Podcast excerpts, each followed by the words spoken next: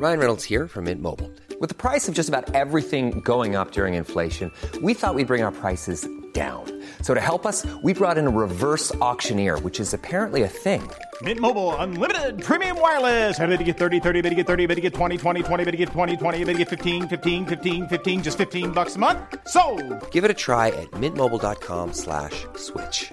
$45 upfront for three months plus taxes and fees. Promo for new customers for limited time. Unlimited more than 40 gigabytes per month. Slows. Full terms at mintmobile.com. El Heraldo Radio presenta Zona de Noticias con Manuel Zamacona. Zona de Noticias, el epicentro de la información.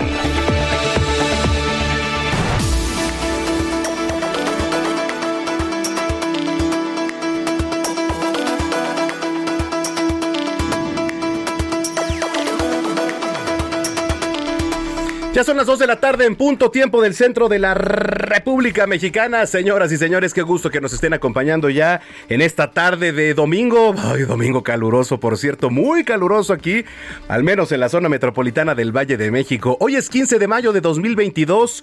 Muchas felicidades a todas las maestras, los maestros, por su esfuerzo, su disciplina, su paciencia, sobre todo, su sapiencia y por poder compartir con todos aquellos que buscan llegar a algún lugar en particular, alguna profesión, algún sueño también, ¿por qué no?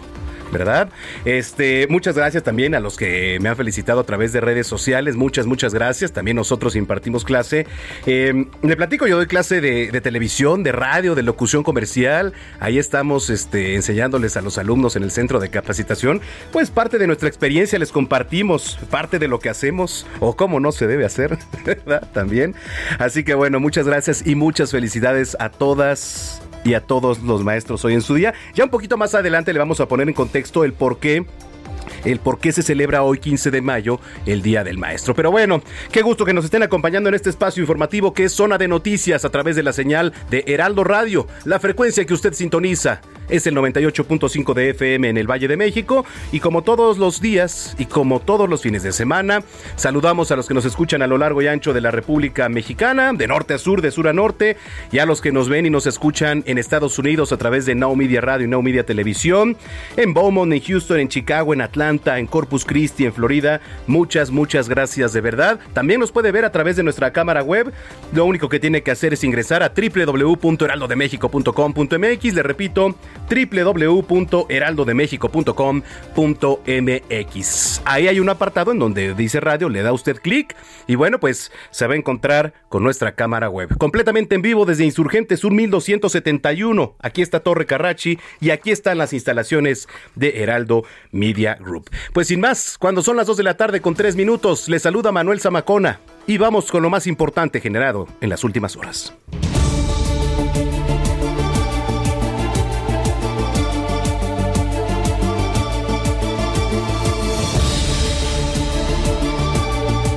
Le platico que en el marco del Día del Maestro, la secretaria de Educación Pública, Delfina Gómez, anunció que los maestros que ganan menos de 20 mil pesos tendrán un aumento salarial del 7.5%, lo anterior ante el presidente Andrés Manuel López Obrador y la jefa de gobierno Claudia Sheinbaum.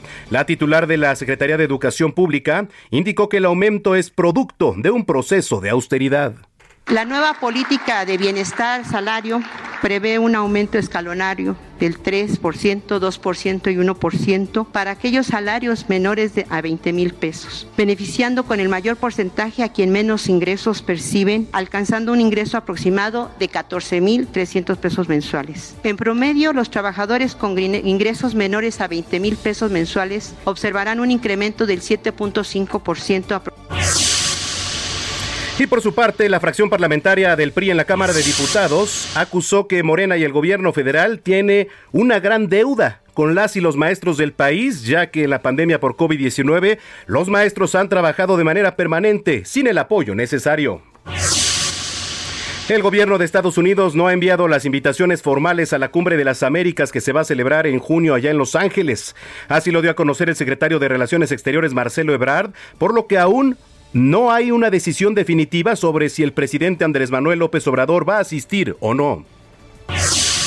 De acuerdo a José Martínez Bautista, padre de Yolanda Martínez, su hija no se suicidó, sino que fue drogada con algún medicamento o sustancias tóxicas que le provocaron la muerte por parte de un grupo organizado de 7 o 10 personas que la mantuvieron en cautiverio. Lo anterior con base en investigaciones de peritos internacionales que le ofrecieron su apoyo.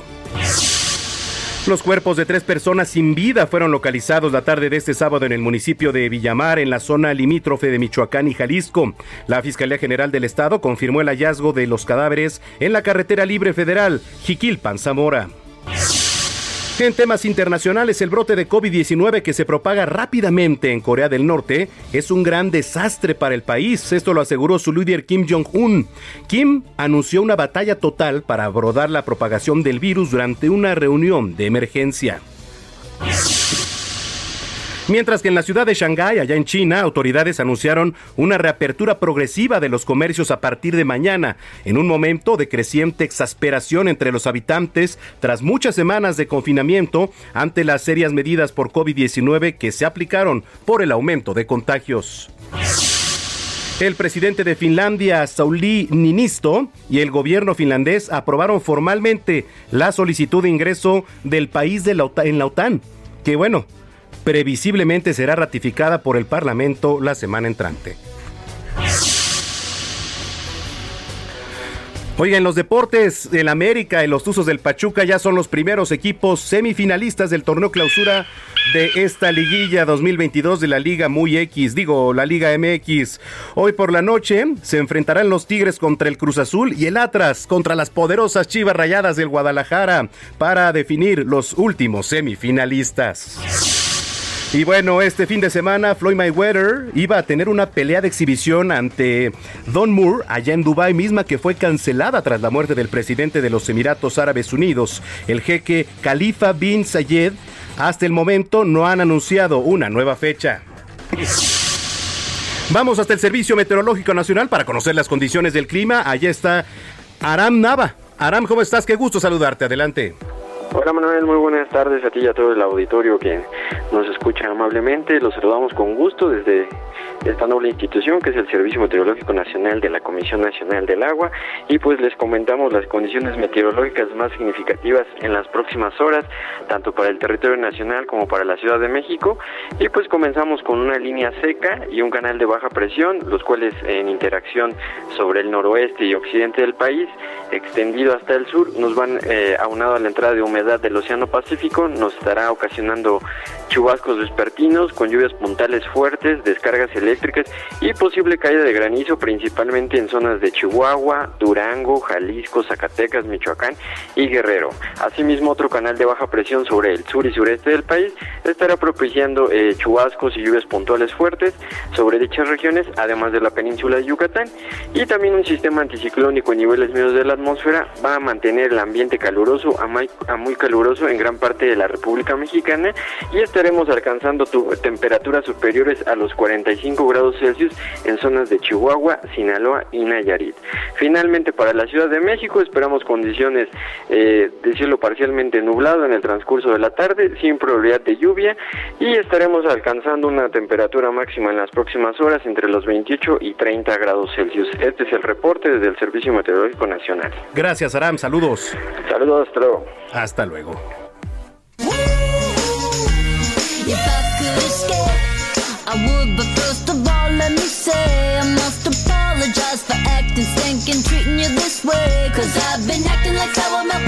Bueno, pues ayer terminó ya el festival Tecate Emblema.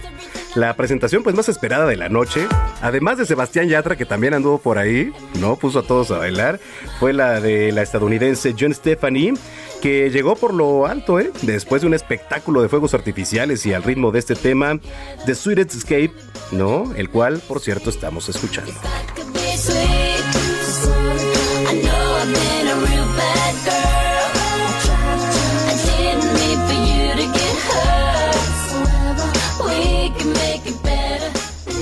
Heraldo Radio.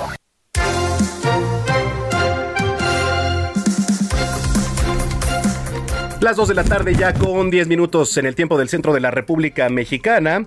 Iba llegando aquí a las instalaciones de Heraldo Media Group y tuve la grata sorpresa de encontrarme con mi querida Paulina Greenham después de algunos años. Digo, siempre hemos estado en contacto, pero de volver a vernos. Querida Pau, qué gusto, no sabes. No sabes qué contenta estoy de estar aquí en esta casa ahora, mi querido Zamacona, y de encontrarte, encontrar no solo a ti, a tantos amigos, a tanta gente tan profesional, tan chambeadora, con esta frescura que tiene el Heraldo, la verdad, estoy contentísima. Gracias. Oye, pues bienvenida a tu casa, el Heraldo Media Group, porque además, pues eh, el día de mañana, mañana tempranito, se comienza un nuevo proyecto. ¿De qué se trata, Pau? Es mi programa favorito ya. Ya. Y espero que. y el mío también lo va a ser. Más les vale. espero que sea el de ustedes también. Se llama Esta Mañana. Es un programa que tengo la fortuna de conducir al lado de mi querido Alejandro Cacho, que es un periodista, pues ustedes lo conocen, súper reconocido, eh, que además ahora presenta una cara súper amable, con la información, pero descubriendo a Alejandro Cacho.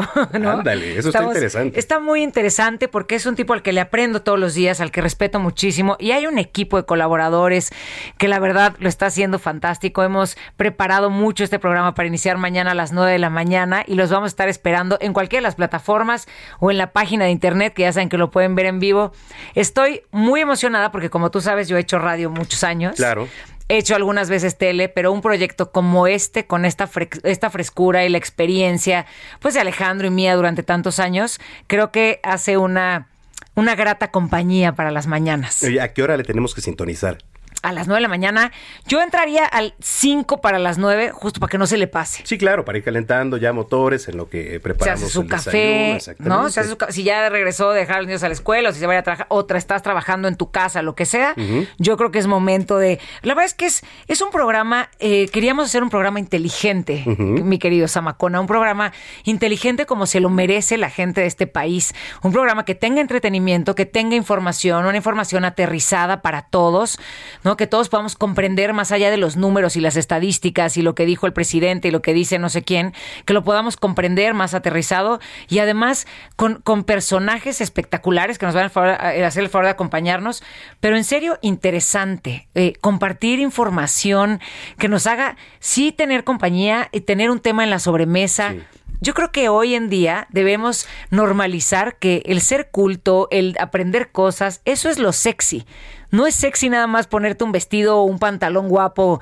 No, no, es sexy saber cosas y tener un criterio para, para tener tus propias decisiones. Digamos, entonces se van a abordar diversos temas. Digo, además de la información, ¿no? Sí, claro. Vamos a tener música, tenemos deportes, tenemos tecnología, tenemos salud. Cine, ya vi por allá Gonzalo Lira también. Cine, que además está divertidísimo con Gonzalo Lira, ¿no? Lo traemos de bajada y los deportes, que bueno, pues es un lugar meramente americanista esa, esa cabina. Híjole, híjole. Lo siento, querido Sama. yo sé que siempre ha sido americanista. Sí, sí, siempre lo he sido. Podemos seguir apostando. Tú me debes, ¿eh? Me debes tortas, por ah, cierto, desde hace cinco años. Un día apostamos este un rap, ¿te acuerdas? y sí, lo hiciste. muy bien, sí. Cantaron el himno de la América, pero pues bueno, hoy yo creo que deberías de seguirlo cantando porque estamos en semifinales. Sí, y hoy juegan las Chivas. Hoy no sé cómo te vaya, la verdad acepta. acepta. Pero bueno, estamos muy contentos, Amacona. Oye, este, muchas felicidades, querida Pau, mucho éxito eh, en lo que venga, 9 de la mañana a partir de mañana, que es 16 de mayo. Sí, está muy emocionante. Muy, estoy nerviosa, emocionada, contenta y espero que toda la gente se sume a este proyecto y que nos dejen acompañarlos y enseñarles que estamos haciendo esto con mucho amor y mucho respeto a la gente que estará del otro lado. Oye, nuevamente bienvenida, querida Paulina Greenham, ahora a tu casa. Al sí, estoy feliz, feliz, feliz. Muchas gracias. Gracias. ¿Dónde te podemos seguir en redes sociales? Arroba Paulina Greenham, así, en todas las redes sociales, todo el tiempo estoy compartiendo. Así como jamón verde, ¿no? Así, pero en inglés. No, digo, es una palabra compuesta. O sea, es un jamón verde, el eh, gringo, o sea, no es gringo porque es inglés, pero como con más caché para que no se oiga. Ándale, sí, para Green Ham, H-A-M, sí. Muy bien. Oye, este, ¿tú sabes por qué se celebra hoy el Día del Maestro?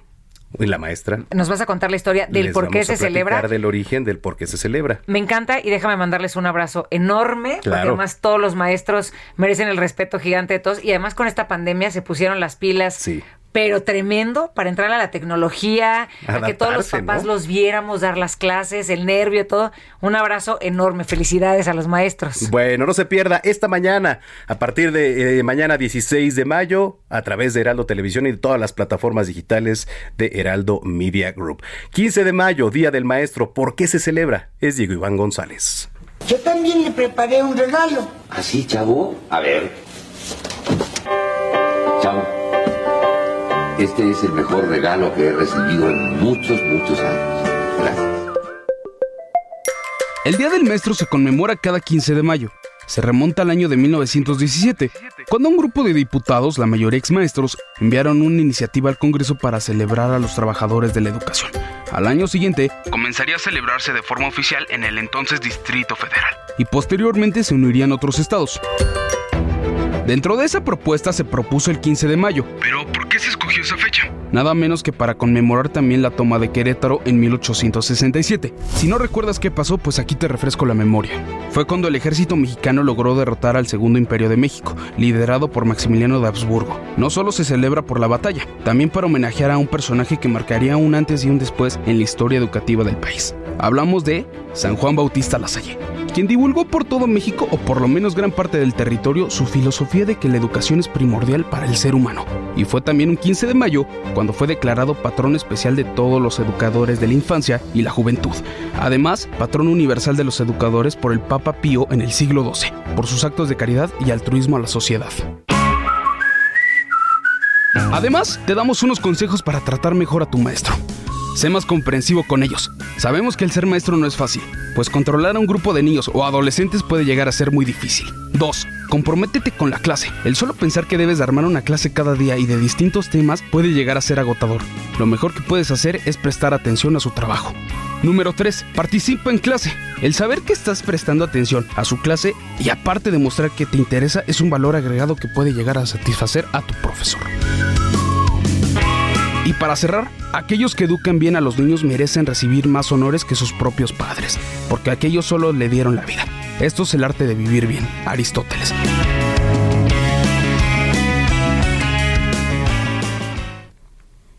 Bueno, pues ahí está. Muchas felicidades nuevamente a todas y todos los maestros. Oiga, eh, le platicaba, en este marco la titular de la SEP, Delfina Gómez, anunció aumento salarial para el magisterio. La información es de Francisco Nieto. Adelante, Paco. Muy buenos días, buenas tardes, perdón. Manuel, ¿qué tal? Muy buenas tardes. Sí, hoy el presidente Andrés Manuel López Obrador visitó la sede de la Secretaría de Educación eh, Pública, donde se hizo un desayuno, lo organizó la titular de la SEP, eh, la maestra Delfina Gómez, y bueno, pues invitó a varios eh, maestros, también invitó al dirigente, al secretario general del sindicato de trabajadores de la educación, eh, el maestro Alfonso Cepeda, y bueno, pues ahí la maestra dio un anuncio importante en el sentido de que habrá un aumento salarial para los maestros del país, especialmente para los maestros que ganan menos de 20 mil pesos mensuales. Adelantó que habrá un adelanto, un, incremento del 7.5%, es decir, que estarán eh, pues ya ganando más los, los maestros del país y en promedio, pues los maestros que ganaban poco estarán ya alcanzando la cifra de 14 mil 300 eh, pesos mensuales. Eh, eh, la maestra Delfina explicó que se trata pues de los acuerdos que tiene el gobierno federal con eh, los dos sindicatos, con la Coordinadora Nacional de los Trabajadores de la Educación, pero también con el CENTE. Creo que se cortó ahí la, comunicación con nuestro compañero Francisco Nieto. Sí, habrá que ver, por supuesto, todo lo que tiene que ver con eh, las prestaciones, el aumento salarial al magisterio. Ahí ya tenemos de nuevo a Francisco. Adelante, Paco. Manuel, te explicaba que eh, fue un evento donde participaron exclusivamente eh, integrantes del CENTE, no hubo maestros de la coordinadora, el presidente Andrés Manuel López Obrador, pues tomó la palabra para agradecer el diálogo que ha tenido con las dos con los dos sindicatos, con el CENTE y con la eh, coordinadora, pero adelantó que el día de mañana el secretario de Hacienda estará dando más detalles de este aumento eh, salarial, donde pues también parece que habrá un aumento en las prestaciones eh, de los maestros y bueno, pues hay que esperar el día de mañana en la mañanera para dar este anuncio. Ya posteriormente el, maestro, el, presidente se trasladó aquí a Palacio Nacional, donde tuvo un encuentro de eh, con productores, con agrónomos, para el tema de la autosuficiencia alimentaria, donde adelantó que el programa Sembrando Vida se reorientará a que también se pueda eh, sembrar ahí eh, los básicos como es el maíz, el frijol y el arroz. Pues esto es parte de lo que ha sucedido esta mañana de domingo aquí en el centro de la Ciudad de México. Bueno, pues ahí está la información. Te agradezco mucho, Francisco. Buenas tardes. Muy buenas tardes, Paco Nieto. Vamos hasta Oaxaca. Indígenas de esta entidad están exigiendo ser consultados por el megaproyecto del gasoducto que va de Veracruz, Oaxaca. La información desde José Luis López. Adelante, José Luis, saludos hasta Oaxaca. Buenas tardes, Manuel, para darte a conocer que los integrantes de la Unión de Comunidades Indígenas de la zona norte del Istmo de Tehuantepec denunciaron a través de un comunicado la generación de un nuevo megaproyecto de gasoducto sin que exista ninguna consulta a los pueblos donde cruzará esta línea. En el comunicado se expresa que la Comisión Federal de Electricidad está impulsando en estos momentos la construcción de un gasoducto que transportará gas natural del puerto de Tuxpan en el norte de, Veracruz al de Minatitlán y de ahí cruzará en la región del istmo de Tehuantepec llegando hasta el puerto de Salina Cruz en el estado de Oaxaca. Señalaron que el proyecto lo está elaborando la empresa Temura y el financiamiento se ha pactado con dos empresas norteamericanas.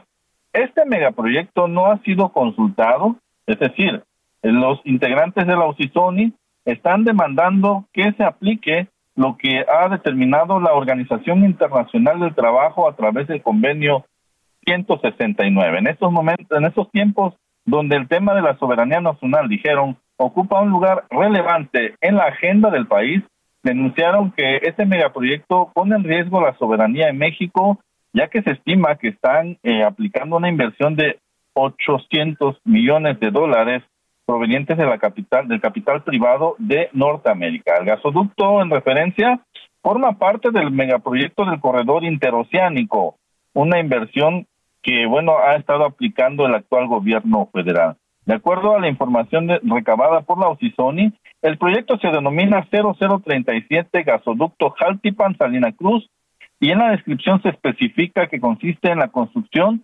posible operación y mantenimiento del gasoducto para reforzar la infraestructura actual del transporte de gas natural en la región del Istmo de Tehuantepec. Es mi reporte, Manuel. Te agradezco mucho, José Luis. Un abrazo. Un abrazo hasta Oaxaca. Saludos a la verde Antequera. Oiga, rapidísimo. Fíjese, a unas horas de que se diera a conocer que uno de los escoltas del ex líder autodefensa Hipólito Mora fue asesinado allá en Uruapan, Michoacán, otra vez ¿eh? en Michoacán, algunos usuarios de Twitter publicaron un video que muestra el momento justo en el que inicia una balacera en el que fallecen dos hombres. En redes sociales, ¿eh? donde se difunde el clip de un grupo de personas que se reúne para festejar en, en un inmueble, y se escuchan varias detonaciones de armas de fuego. Bueno, las personas que estaban en el lugar gritan, y la que sostiene la cámara se tira al suelo con la intención pues de que las balas no, no impacten, ¿no? Pese a que en el sitio había niñas, niños presentes, no, ¿usted cree que los agresores van a parar? Por supuesto que no. Pero así las cosas, le digo, en Michoacán. Resultado de este acto, dos personas fallecidas. Medios locales están asegurando que los fallecidos son miembros de una célula delictiva que opera en la entidad. Pues así las cosas allá en Michoacán. Le platicaba Oiga, vamos a tener regalitos. Tenemos boletos para la lucha libre, para que usted se vaya a las luchas, eh, porque la mejor lucha libre del mundo es la del Consejo Mundial de Lucha Libre. Y también tenemos regalos, cortesía de nuestros amigos de Old Spice. Así que eh, lo primero que usted tiene que hacer es seguirnos en redes sociales, arroba al aire. Le repito, arroba al aire. Regresando de la pausa, le voy a platicar cómo se los puede llevar. Oiga, comenzamos la selección musical de hoy con un estreno eh, de la cantante estadounidense Lady Gaga, titulado Hold My Hand que bueno, pues forma parte de la banda sonora de la secuela de la película Top Gun de Maverick. Ándale, buenísimo. Entonces estamos escuchando Hold My Hand de Lady Gaga.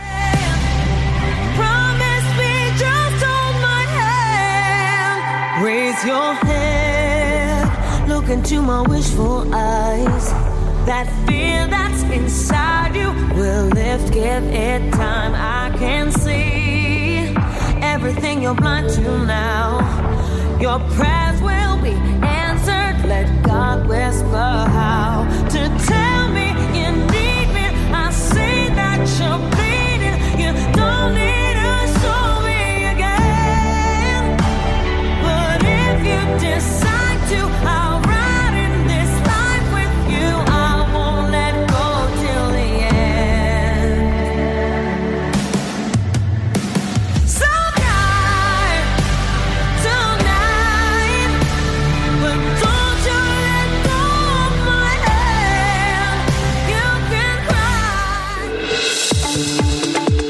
Vamos a una pausa y regresamos con Manuel Zamacona a Zona de Noticias por Heraldo Radio.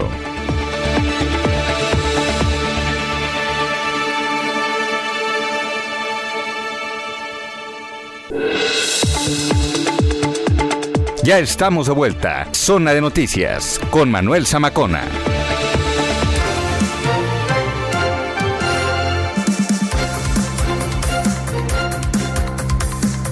Ya son las 2 de la tarde con 30 minutos en el tiempo del centro del país. Gracias por continuar con nosotros aquí a través de la señal de Heraldo Radio. Bueno, eh, vamos al Estado de México.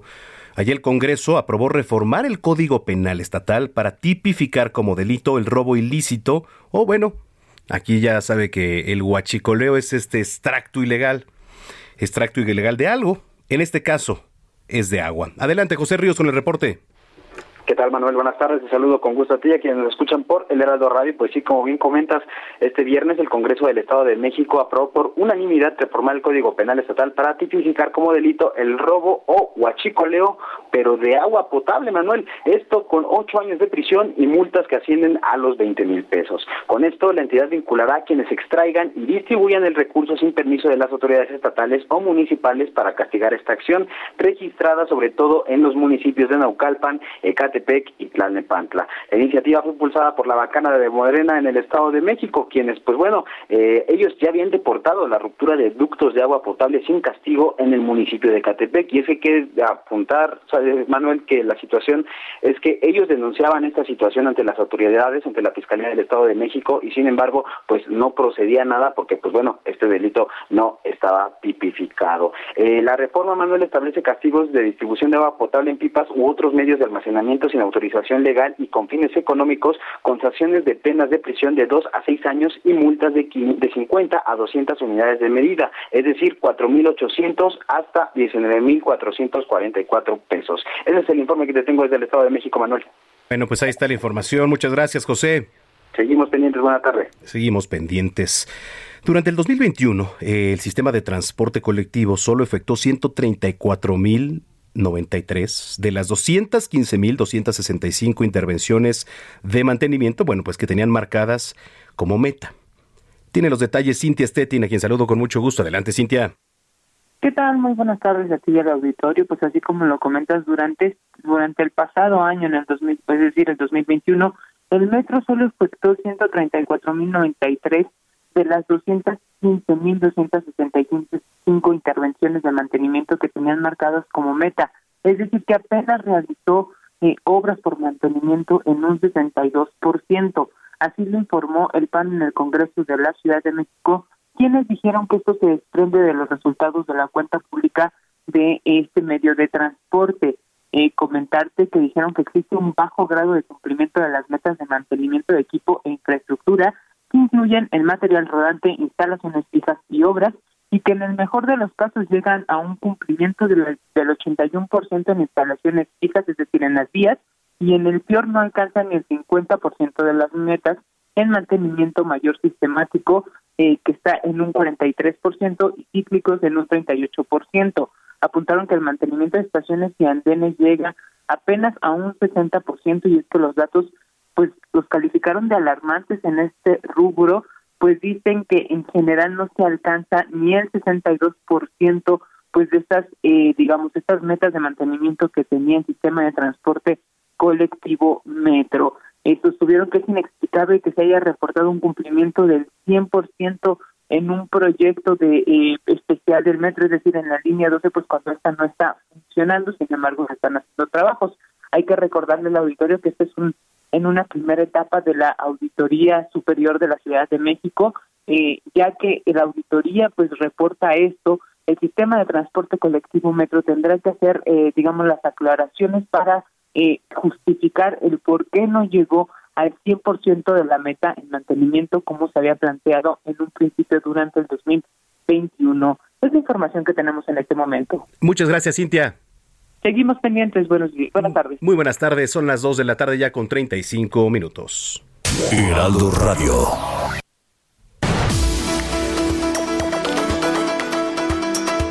Bueno, a ver, un tema que está preocupando, está preocupando sobre todo a madres, padres de familia, es el tema de la hepatitis en menores de edad. El estado de Nuevo León yo había a conocer que registró los primeros casos de esto, de hepatitis en menores de edad. Nos tenemos que preocupar, no nos tenemos que preocupar, qué tenemos que hacer, en qué contexto sobre todo estamos poniendo todo esto. En la línea telefónica me da mucho gusto saludar al doctor Héctor Frisby, médico cirujano y especialista en salud pública. Doctor, gracias por platicar con nosotros. ¿Cómo están? Buenas tardes. Un saludo a todos. Muchísimas gracias. Eh, poner en contexto el tema de la hepatitis en, en casos de menores de edad, ¿cómo lo podríamos abordar? ¿Cómo empezar a hablar del tema, doctor? Mira, eh, esta es una hepatitis que aún está en estudio, aún no sabemos por qué está causada. Lo que sí sabemos es que no está causada por el virus de la hepatitis A, B, C, D o E, que son los virus que habitualmente identificamos asociados a hepatitis. Y es muy importante que la gente sepa que lo que puede hacer es completar el esquema de vacunación de sus hijos. Otro factor que hemos encontrado, eh, que hemos visto en estos niños que presentan hepatitis, aunque puede ser porque no califican para la vacuna, y eso sería un dato probablemente un poco tramposo o sesgado, es que ninguno de los niños que, todos los niños que se enfermaron, ninguno estaba vacunado contra, contra COVID, contra SARS-CoV-2, pero es que la mayoría caen en el grupo de edad que aún no hay vacuna, menores de 5 años. Entonces, aún no sabemos qué está causado. En, la, en 40%, 43% de los niños, es decir, casi la mitad, son positivos para un adenovirus F41. Ok. Este, eh, no, no es un coronavirus, pero no sabemos, fíjate, hay diferentes teorías. El jueves de la semana pasada hubo una conferencia muy interesante de, en el Hospital Infantil de México Federico Gómez y eso la gente lo puede acceder en Facebook, puede escuchar la conferencia. Fue una conferencia muy interesante porque hay teorías y una de las teorías es que puede ser que estén concurriendo varios virus al mismo tiempo y eso esté causando. Otra de las teorías es que como nos aislamos y estuvimos encerrados en la calle, este grupo de edad, estos niños, habitualmente están expuestos a adenovirus, a coronavirus, a rinovirus habitualmente todos los días y están entrenando a su sistema inmune de los primeros años de vida para que se vuelva justamente resistente contra estos virus. Como los aislamos y los encerramos y los dejamos en la casa, no les dimos la oportunidad de entrenar. Entonces puede ser que hayan salido ahora a la calle, ellos o las personas que viven con ellas y ellos, y entonces hayan sido infectados concurrentemente por varios virus al mismo tiempo, y eso puede ser lo que esté asociado con estos casos de hepatitis. Y sobre todo tiene que ver ahora, y la preocupación es que es en menores de edad. Ahora, poniendo en contexto, sabemos de, la hepatitis, ¿no? La hepatitis, pues, no sé, eh, la hepatitis A, la hepatitis B, eh, los diferentes tipos de hepatitis que existen y qué daños causan. Esta variante podría ir en el mismo sentido, digamos, a afectar el, eh, si no mal recuerdo, es el hígado, ¿no, doctor?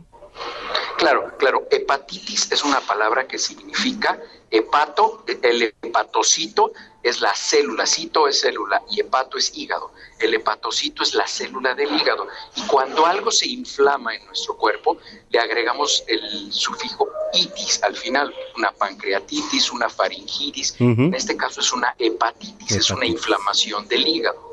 Eso es lo que significa esa palabra. Entonces, eh, efectivamente, lo que tenemos que ver es que a ver de dónde están saliendo estos casos de hepatitis. Y tal parece también, tal parece que hay un grupo que es susceptible a este tipo de infecciones. No sé si recuerdan cuando empezó la pandemia del SARS-CoV-2 del coronavirus, había personas que se infectaba el papá, se infectaba el hijo y se infectaba el nieto y los tres se morían y, pues eran gente joven y decíamos, pero ¿por qué está pasando esto? Bueno, es que hay personas que tienen una susceptibilidad particular y eso se llama una idiosincrasia. ¿Eso qué significa?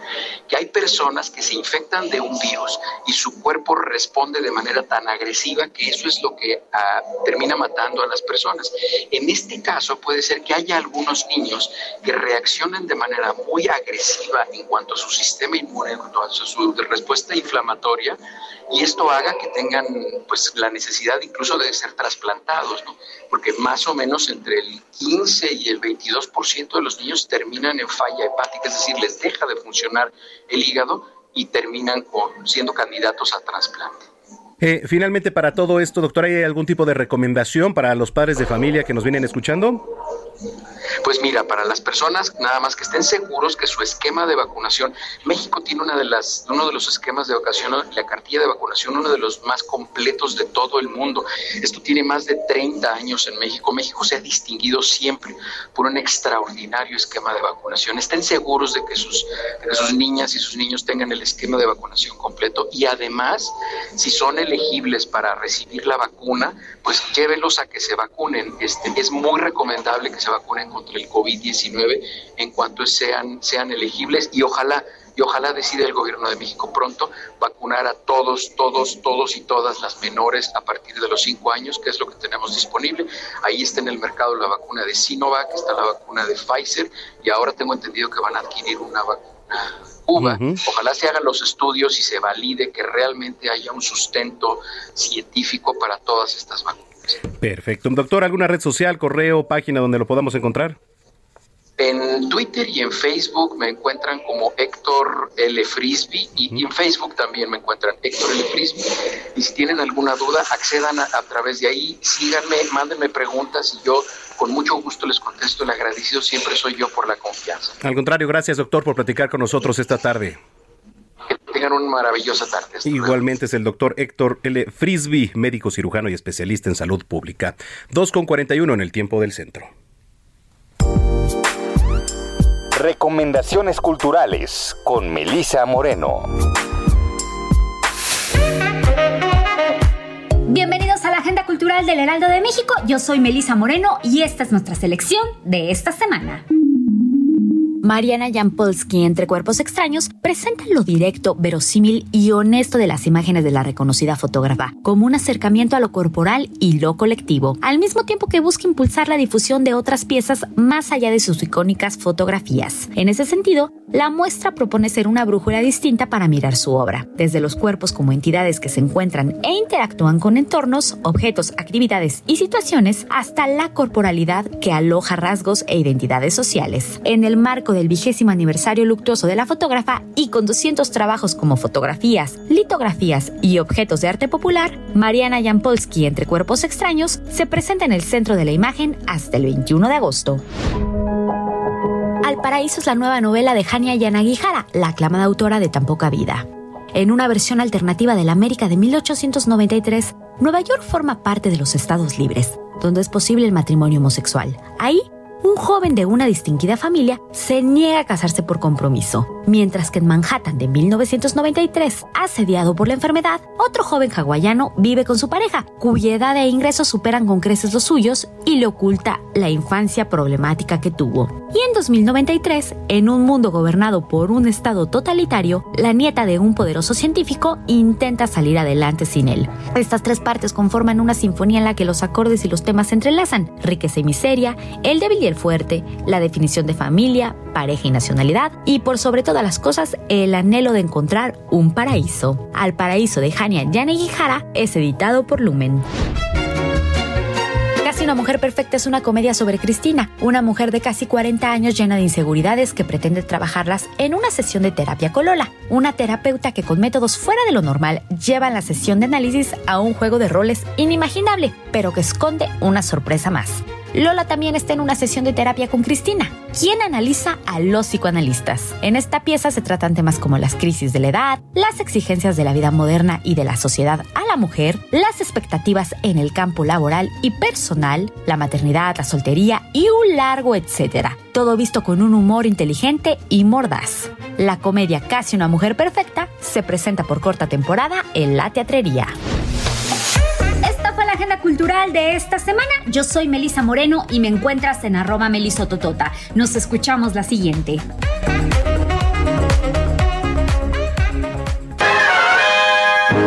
Cine, cámara, acción con Gonzalo Lira.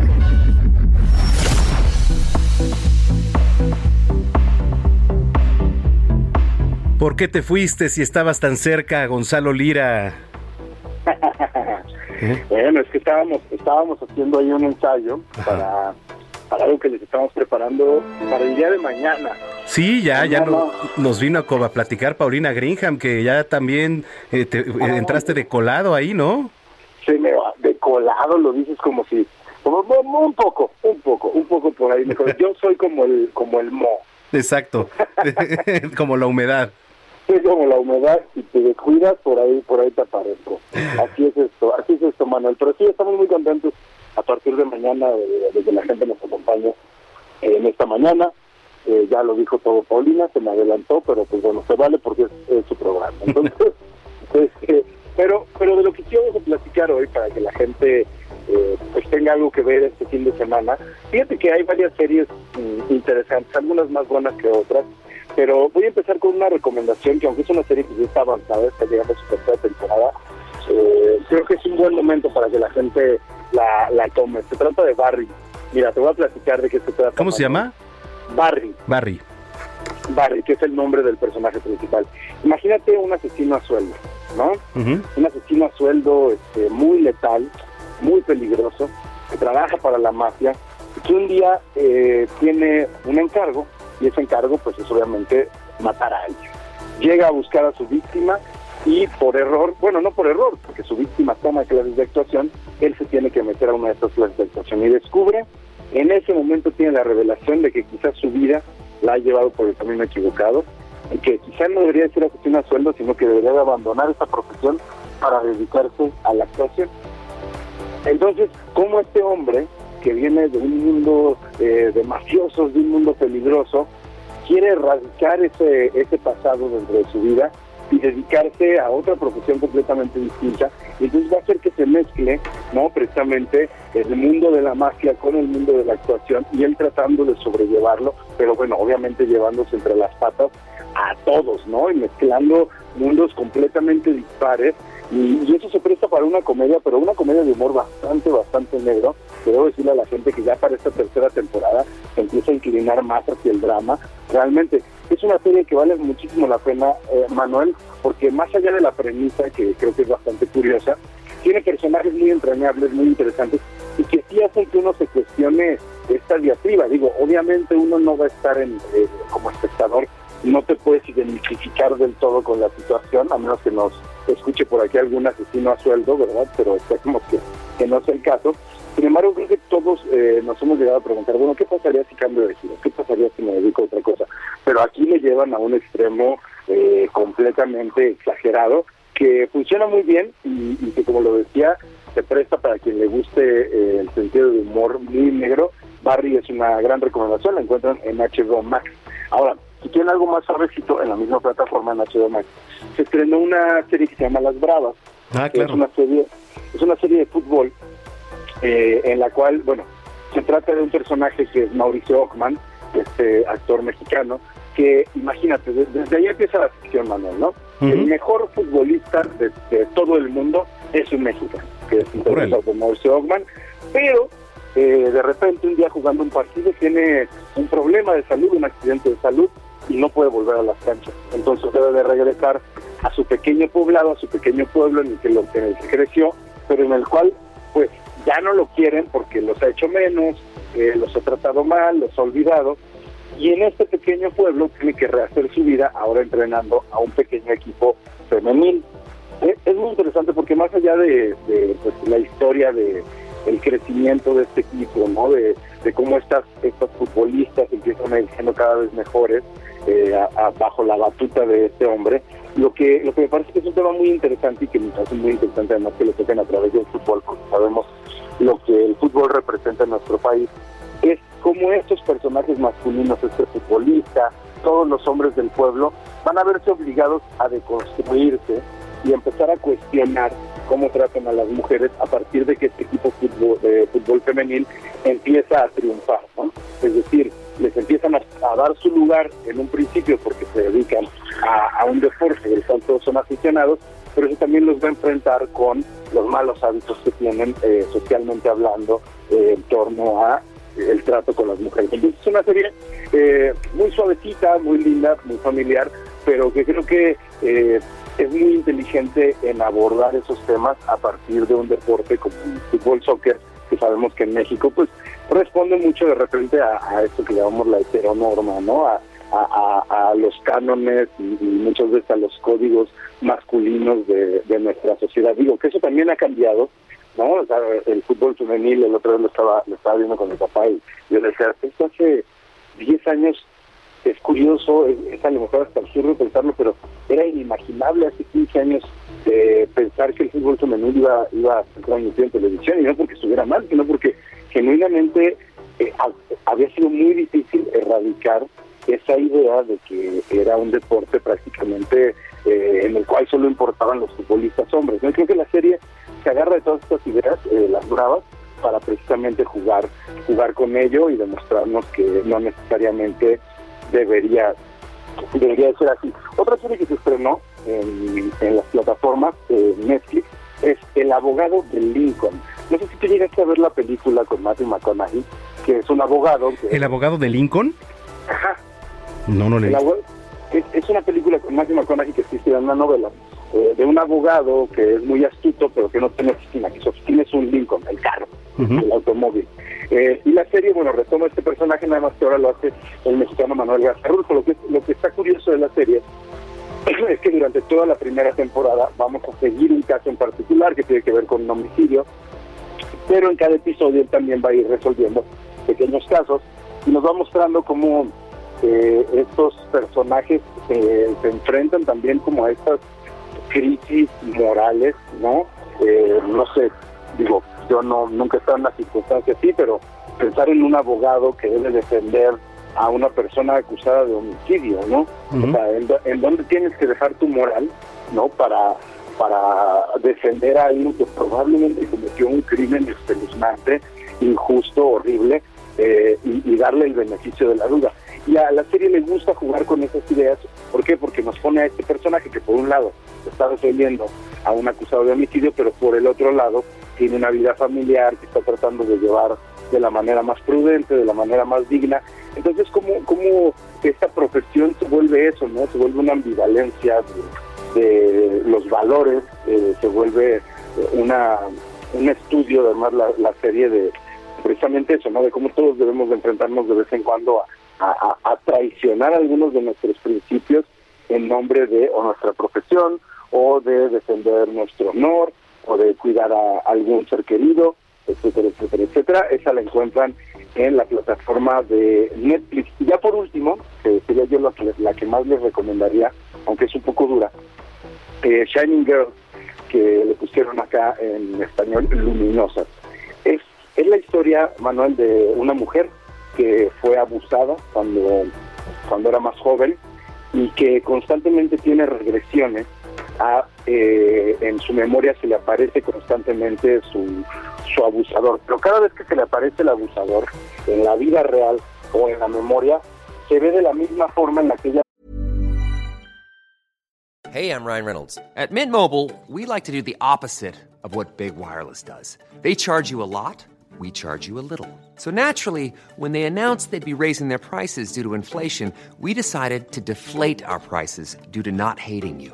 That's right. We're cutting the price of Mint Unlimited from $30 a month to just $15 a month.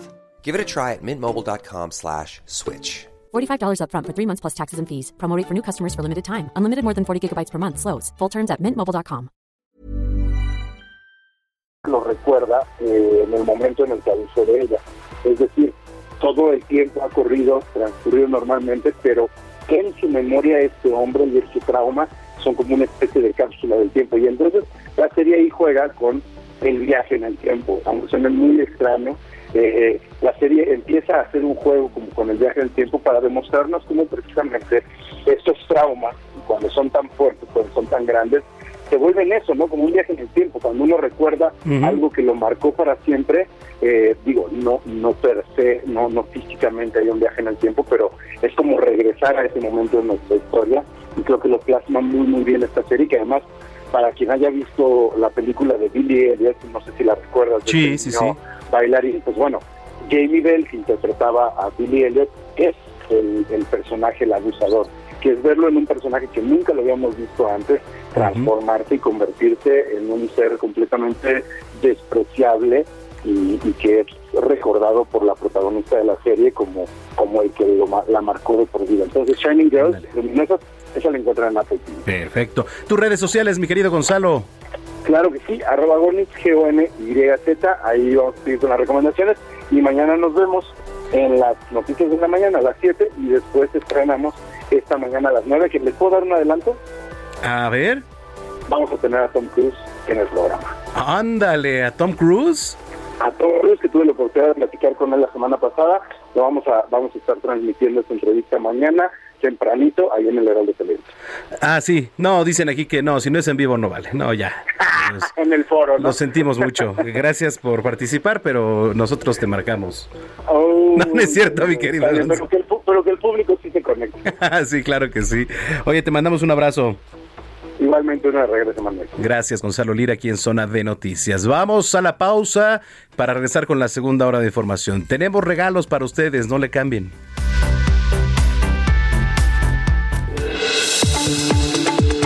Vamos a una pausa y regresamos con Manuel Zamacona a Zona de Noticias por Heraldo Radio.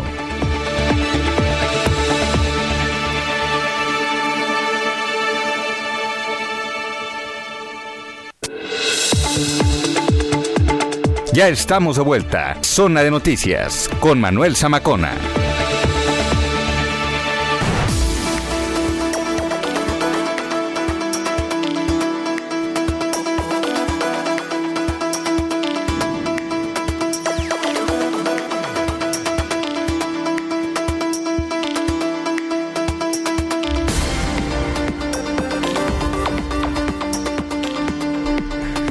Ya son las 3 de la tarde en punto, las 3 en punto en el tiempo del centro de la República Mexicana. Gracias por continuar con nosotros si ya nos estaba sintonizando. Y si lo acaba de hacer, bienvenida, bienvenido a este espacio eh, informativo, de revista, de todo que tenemos aquí, porque lo estamos informando de absolutamente todo, de política, de este notadura, deportes, espectáculos y más aquí en este espacio Gastrolab, este cine, bueno, tenemos de todo porque usted se merece estar informado de absolutamente todo. Eh, es 15 de mayo del año 2022, le reiteramos una gran felicitación a todas, a todos los maestros hoy en su día, muchas felicidades por todo el gran esfuerzo que hacen en su labor como docentes y bueno, pues eh, por cierto también hoy es... Eh, el Día Internacional de las Familias, ya no sabía, pero hoy 15 de mayo se celebra el Día Internacional de las Familias, así como nosotros, como Zona de Noticias, que somos una gran familia, ¿verdad? Para todos ustedes. Gina Monroy, ¿no? Por aquí anda Diego González.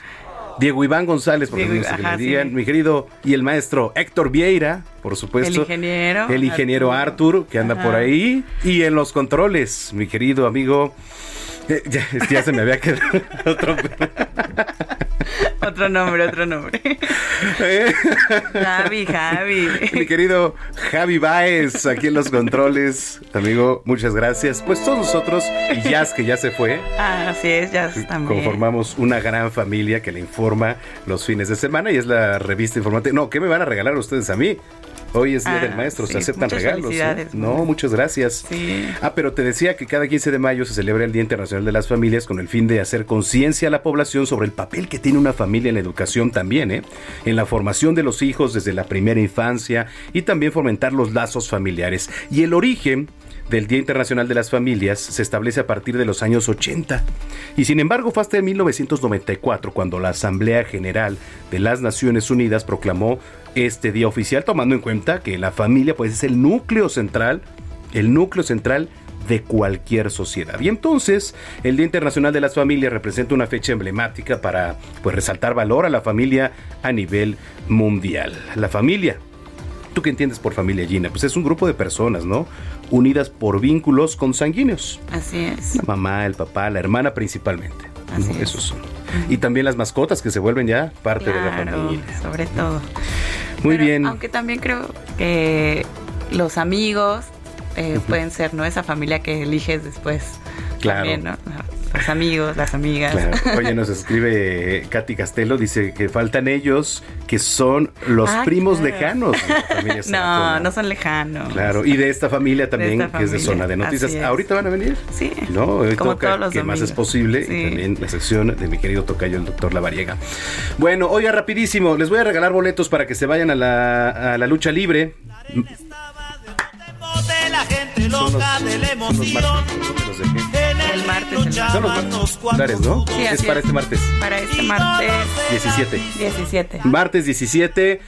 En punto de las 7.30 de la noche tenemos boletos. ¿Cómo puede ganárselos a las primeras cinco personas? Son cinco pases dobles para que se vayan a las luchas. El teléfono es 55 80 69 79 42. Le repito, 55 80 69 79 42. Ese teléfono en cabina. Las primeras cinco personas que llamen y digan quiero ir a las luchas porque lo escuché con Zamacona. Ahí este, le van, le van a, a dar su boleto y le van a darles indicaciones para que pase aquí a las instalaciones de Heraldo Media Group por ellos. Bueno, pues sin más, vámonos con lo más importante generado en las últimas horas en voz de Gina Monroy, que es nuestra jefa de información. Para alcanzar una producción de autoconsumo y enfrentar la carestía, el presidente Andrés Manuel López Obrador dio a conocer que el programa Sembrando Vida se reorientará al cultivo de básicos, es decir, al cultivo de maíz, frijol, arroz y trigo. Sergio Gutiérrez Luna, presidente de la mesa directiva de la Cámara de Diputados, consideró necesario impulsar reformas que ofrezcan más y mejores oportunidades para los maestros en México. Además, comentó que merecen de manera permanente el apoyo de las instituciones del Estado, toda vez que son una pieza fundamental de la sociedad. Dos mujeres, presuntamente madre e hija, fueron asesinadas a balazos en la unidad habitacional Los Héroes Sexta Sección en el municipio de Tecámac, esto en el Estado de México. Los vecinos aseguran que dos hombres ingresaron a la vivienda y al momento escucharon gritos y disparos. En noticias internacionales, 10 meses después de las masivas protestas antigubernamentales, el Parlamento cubano aprobó este domingo por unanimidad un nuevo código penal que trata de evitar la repetición de esos hechos y preservar el actual régimen socialista.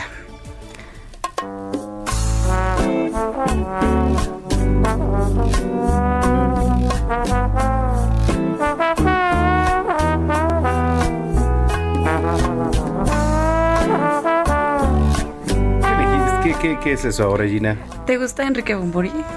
Algunas. Sí, a mí la verdad solo me gusta esta canción. Y lo ponemos hoy porque el intérprete español eh, comunicó la cancelación de su última gira que acaba de arrancar en Estados Unidos, luego de dar solo dos conciertos al ver cómo se agravaron sus problemas de salud. Entonces, pues anda un poco grave de salud y decidió poner en pausa, pues ya más rápido su gira del adiós. Por eso estamos escuchando ¿De al diosa? cantante del adiós. Ah, del adiós. Enrique Bumburi.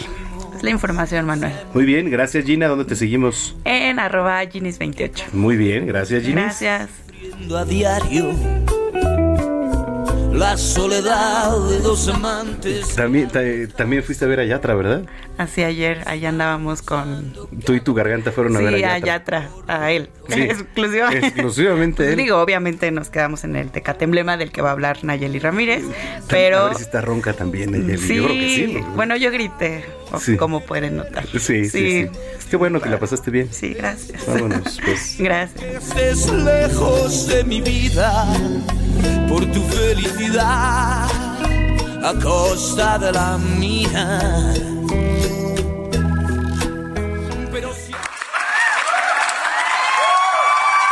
Zona de espectáculos.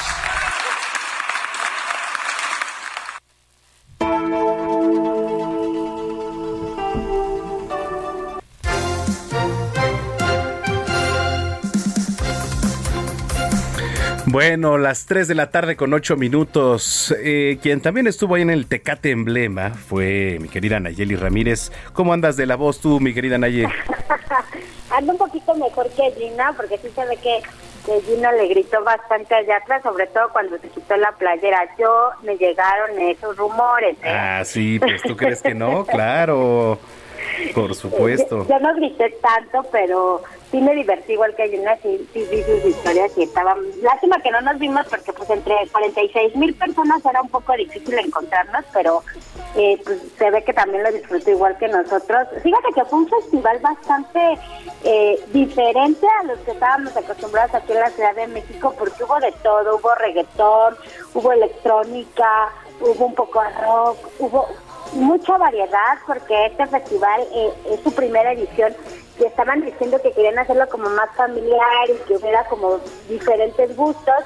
Creo que el objetivo se logró porque veías de todo, es como quien cantaba con Dana Paola, como quien esperó a, a Gwen Stefani ayer en la noche y cantaba igual, o el viernes a la madrugada estuvo Diplo, que es uno de los DJs más reconocidos en el mundo, igual, ¿eh? todo lleno, estuvo muy bien, entonces creo que fue un festival que sí cumplió lo que el objetivo que tenía, ya veremos las próximas ediciones, pero sí, igual que, que Gina estuvimos ahí con Sebastián Yatra, que dejó ahí todo. La verdad es que creo que es un artista, uno de los artistas más importantes ahorita en su género, porque eh, estaba llenísimo, él, él pues cantó un poquito más de, una hora y media, con todos sus éxitos, eh, tuvo eh, fuegos artificiales, tuvo también muchas luces, tuvo bailarines, se cambió varias veces de, de atuendo, entonces creo que sí vale la pena haber, haber ido a este festival. También nos vamos a ver a Gwen Stefani, que la verdad fue un deleite verla. Tiene 52 años, ¿puedes creerlo, Manuel? Lo de ¿Cuánto? 52. Ándale. Se veía guapísima, cantó todo el tiempo súper bien, bailó por todo el escenario, se cambió de atuendos, o sea, no, ya quisiera yo verme ahorita así como ella, pero no, yo ya estaba ahí como abuela con el frío, ya sabes. Pero la verdad es que un ejemplo de Gwen Stephanie, y ya sabes de ella que se hizo muy famosa en los 90 con No Doubt, que también está, eh, cantó algunos éxitos de esta banda. Obviamente cantó todos los éxitos que ella tiene como solista y pues la verdad es que fue un espectáculo bastante bueno. Ella como que interactuó mucho con la gente, se sacó la selfie con una chica, eh, le firmó el brazo. O sea, fue un... Yo creo que la gente se fue muy contenta de, de este festival y sí veías de repente como a toda la familia completa, a carriolas. Entonces, eh, pues creo que el objetivo ahí estaba y pues ya vemos los números. El primer día fueron eh, 40 mil personas más o menos. El segundo, que el primer día fueron los Backstreet Boys, después de tantos años de no verlos aquí en México y de que aparte eh, ya están reanudando esta gira y escogieron México para empezarla. Entonces, eh, Oye, esta pero, gira mundial. pero ya están veteranos, ¿no? Sí, fíjate que de repente sí daba un poquito de penita ajena porque sí se movían como raro, ¿no? como, como que no se movían mucho y así como que medio acartonados y que seguramente ya les empezó a doler la rodilla o algo así. Ajá. pero pero sus fans la verdad estaban enloquecidas y sí, o sea, sí duró eh, empezaron pasaditas las 10 de la noche y el espectáculo sí lo, lo prolongaron hasta un poquito más de las 12. Entonces, sí se fueron sus fans muy, muy felices.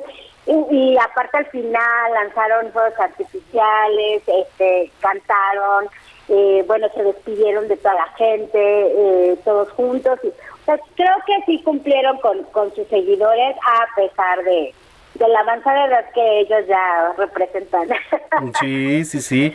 Oye, qué padre, yo este pues por culpa del Tecate Blera no pude ir ayer al béisbol porque pues estaba un poquito difícil el acceso, pero qué bueno que la pasaron bien, ¿eh? Ay, sí, se puso medio loco, ¿verdad? Sí, la verdad, había muchísimo tráfico. Pero bueno, fue un- solamente este fin de semana, ya el otro vas a poder ir. Ah, muchas gracias, mi querida. Oye, este, y, y las medidas, ¿cómo viste? Ya la gente, este, digo, es un espacio abierto, ya no era obligat- eh, obligatorio el cubreboca, ¿no? No, ya no era obligatorio, ya ni siquiera te lo pedían en la entrada, pero mucho, yo sí vi muchas personas que todavía traían su cubrebocas muy bien puesto, pero la verdad es que pasada la tardecita, ya como ya entre que la bebida y la comida, ya no, ya mucha gente lo, lo dejó de ladito, pero había muchas, muchas zonas para lavarte las manos, había en, al- en la zona de comidas todavía usaban el gel y eso, entonces pues sí, poco a poco se va como quitando todas estas medidas que teníamos sanitarias y como pues era un espacio abierto, creo que esperemos que no haya no haya habido ningún ningún contratiempo, pero hasta el momento creo que todo salió bien. Oye, pues qué padre, qué padre que, que la pasaron bien. Y este, pues bueno, eh, ¿qué festival viene ahora? Pues vamos a esperar apenas que van a, a dar a conocer los nuevos carteles de, del Corona Capital que lo esperamos a finales de año. No sé si vayan a, hacerlo en octubre o noviembre, porque recuerda que el año pasado lo, lo pasaron hasta noviembre pues, por la misma lo mismo de la pandemia, pero más o menos su fecha es en octubre, entonces pues vamos a esperar, eh, lo que estamos esperando son que anuncien quiénes van a venir, porque eso es importante para saber si compramos o no compramos boleto, pero pues, se vienen muchísimos conciertos, se viene Justin Bieber, se viene eh, Harry Styles, que te voy, a, te voy a decir una cosa, la verdad me sorprendió mucho esta, a este artista ahora que lo vi en Coachella, fue súper buen espectáculo, no era mi hit, no es alguien que, que me guste como que lo traje en mi Spotify, pero sí vale la pena ir a estas chicas que ya tienen su boleto, no se van a decepcionar. Perfecto. Bueno, Naye, tus redes sociales, por favor, y dónde te leemos. Me pueden seguir en arroba Nayamay, mi Instagram y Twitter, y también en todas las plataformas del Heraldo de México. Perfecto. Bueno, pues te mandamos un abrazo como siempre y que tengas una excelente semana. Abrazo de regreso, bonito domingo. Igualmente, Nayeli Ramírez, periodista de espectáculos del Heraldo de México. Ya son las 3 de la tarde con 15 minutos. Heraldo Radio.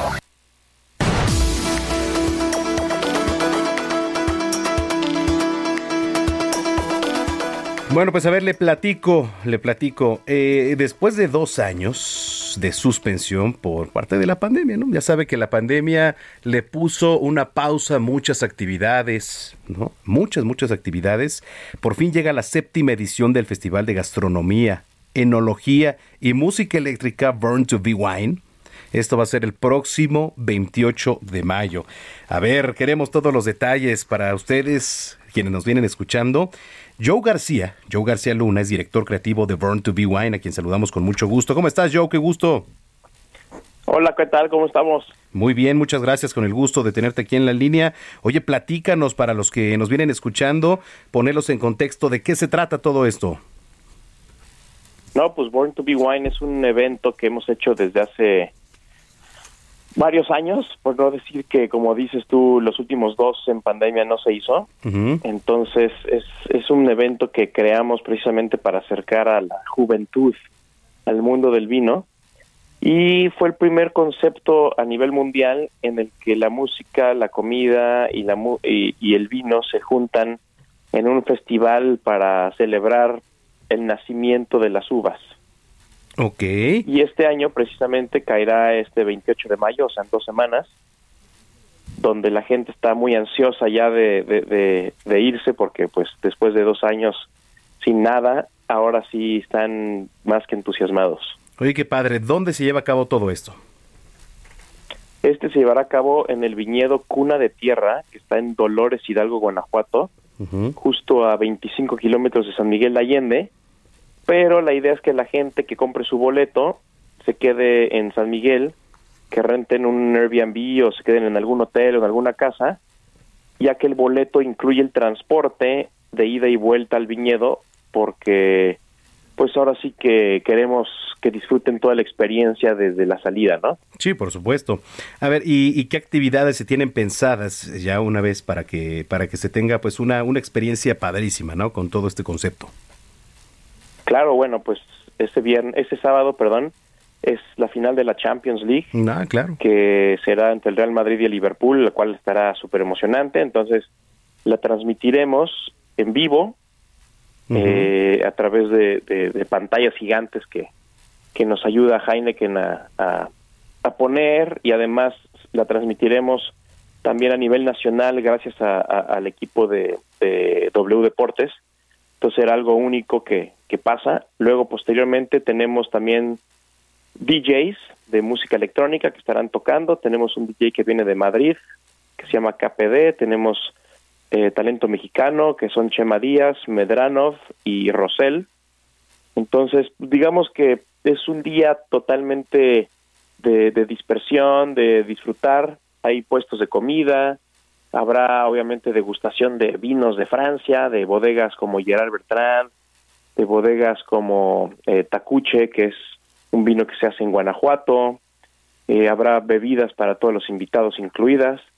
Y aparte también tendremos talleres donde habrá catas de vino, habrá talleres de mixología, habrá recorrido por el viñedo para entender, pues ahora sí que toda la parte del vino, ¿no? Oye, qué padre, qué padre lo que nos platicas. En lo particular me gusta mucho todo ese tipo de experiencias que tiene que ver con, con la cata del vino, digo, acompañado también con, con quesos, con todo lo que tiene que ver con gourmet, ¿no? Evidentemente que acompañen todo esto. Oye, entonces 28 de mayo, allá en Dolores Hidalgo, el viñedo es cuna de tierra. Es correcto. Y los boletos los pueden comprar en la página que es borntobewine.mx y que nos sigan en las redes, en Born to Be Wine MX en Instagram igual en, en Facebook, y ahí estamos posteando información, estamos posteando eh, noticias y estamos algunas veces también damos promociones para los boletos y ya pues nada más faltan dos semanas para que se apuren y, y no se queden sin, sin sus boletos porque se están acabando. Pues ahí está para los que nos están escuchando. Anímense, es un gran plan, lo recomiendo muchísimo. Estas, este tipo de experiencias son padrísimas ahí con todo lo que tiene que ver el campo, los viñedos. Entonces, de verdad, anímense, anímense. Este Joe, pues muchas felicidades, gracias y que sea un gran este, No, hombre, gracias a ustedes y, y los esperamos por allá. Claro que sí, con gusto, muchas gracias. ¿De qué? Hasta luego. Hasta luego. Joe García Luna es director creativo de Born to Be Wine. Ya son las 3 de la tarde con 20 minutos en el tiempo del centro. Heraldo Radio.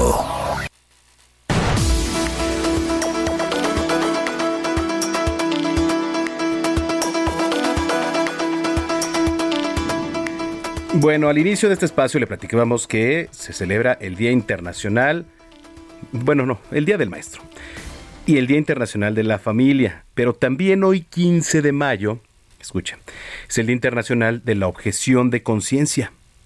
La objeción de conciencia que se celebra 15 de mayo de cada año con el objetivo de celebrar la resistencia de los objetores de conciencia por la paz y además su decisión de no formar parte de la guerra armada. A ver, pero pongamos un poquito en contexto, ¿no? ¿Qué es la objeción de conciencia?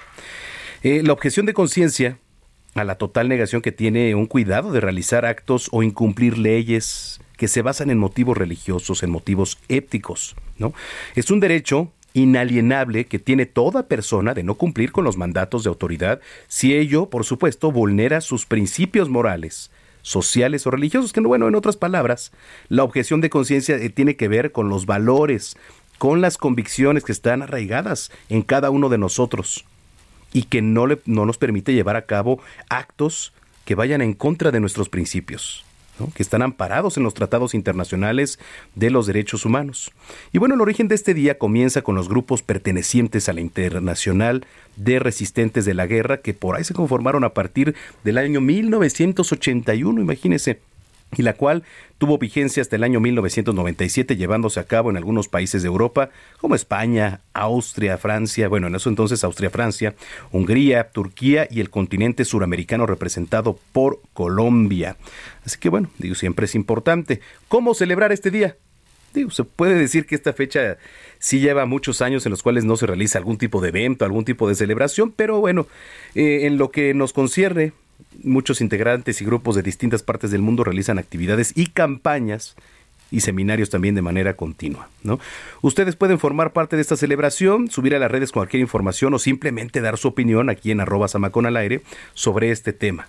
¿vale? No hacer cualquier cosa que vaya en contra de nuestras convicciones. Oiga, eh, rapidísimo, todavía tenemos boletos para la lucha libre, eh, porque la mejor lucha libre es la del Consejo Mundial de Lucha Libre.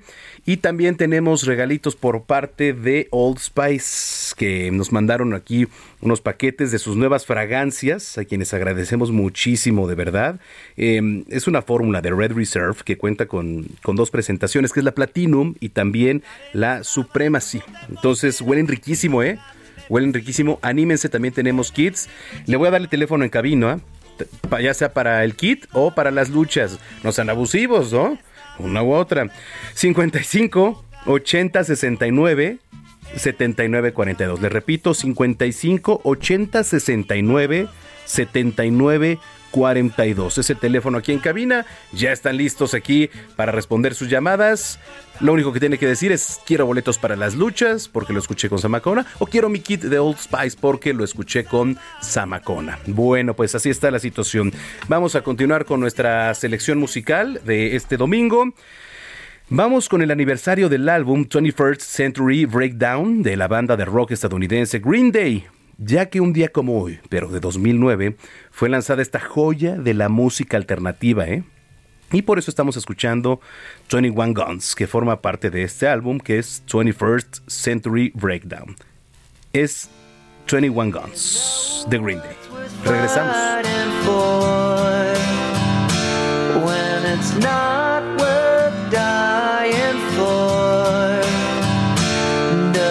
Take your breath away and you feel yourself suffocating? Does the pain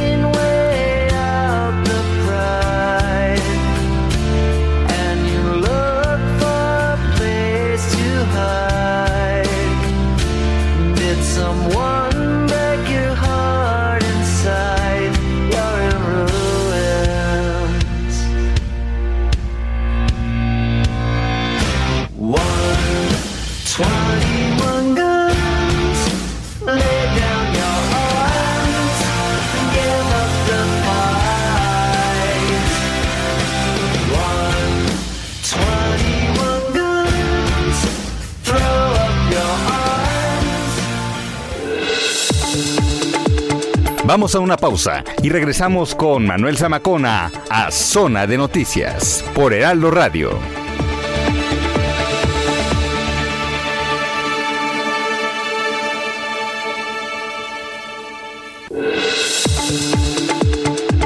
Ya estamos de vuelta. Zona de Noticias con Manuel Zamacona.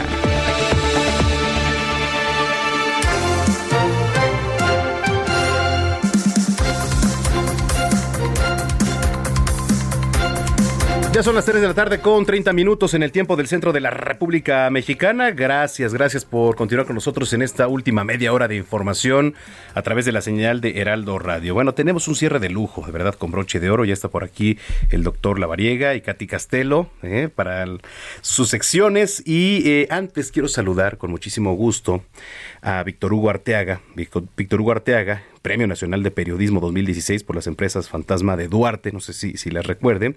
Y es que, a ver, les voy a platicar algo y les voy a dar una primicia aquí en Zona de Noticias. Mañana, el diario La Verdad de Quintana Roo y algunos medios aliados en diferentes partes del país van a presentar una investigación que tiene que ver con un presunto lavado de dinero y otros posibles delitos de altos funcionarios ¿eh? relacionados con la 4T. Y bueno, pues eh, ya por ahí han recibido amenazas desde antes, etcétera. Víctor Hugo Arteaga, qué gusto saludarte. Querido Manuel, ¿cómo estás? Un saludo a toda tu audiencia. Muy buena tarde. Gracias, gracias. Oye, a ver, platícanos, ponía yo en contexto de, de lo que se va a adelantar eh, y de lo que van a publicar el día de mañana. ¿De qué se trata? Si, si me permites, está con nosotros Néstor Ojeda, que es nuestro director general editorial en La Verdad Noticias en Quintana Roo.